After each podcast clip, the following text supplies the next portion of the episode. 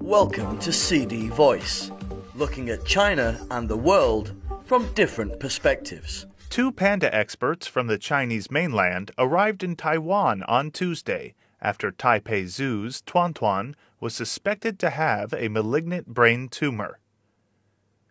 The experts visited the panda twice on Tuesday and Wednesday, respectively, finding that the health condition of Tuan Tuan is better than expected.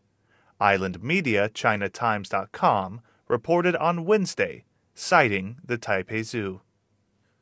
The 18 year old male panda, named Tuan Tuan, is one of two giant pandas gifted by the mainland to Taiwan in 2008. Tuan Tuan and Yuan Yuan gave birth to Yuan Zai and Yuan Bao, who are beloved by many of Taiwan's residents. After symptoms of epilepsy were observed in August, Tuan Tuan was tested twice with magnetic resonance imaging, MRI, in September and October, respectively.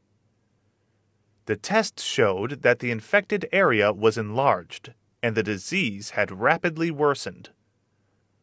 Although the condition of Tuan Tuan has not been confirmed, it is highly likely that he has a malignant brain tumor.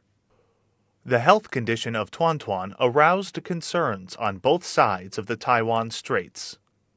The Taipei Zoo said it has exchanged detailed information with the experts and has reached an agreement concerning the treatment. The experts have checked on the panda and will give feedback on whether or not it is the animal's brain that is causing the weakness in its hind limbs, according to the report. There is no updated treatment plan yet, and the two experts will communicate with other mainland experts over the next few days.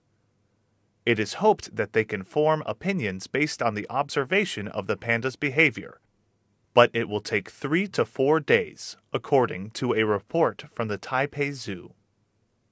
Taiwan's Council of Agriculture once said that Tuan Tuan could be sent back to the Chinese mainland, causing criticism from residents in Taiwan. Many netizens expressed their gratitude to the mainland experts for coming to Taiwan and hoped that Tuan Tuan's condition can be improved. That's all for today. For more news and analysis, buy the paper until next time.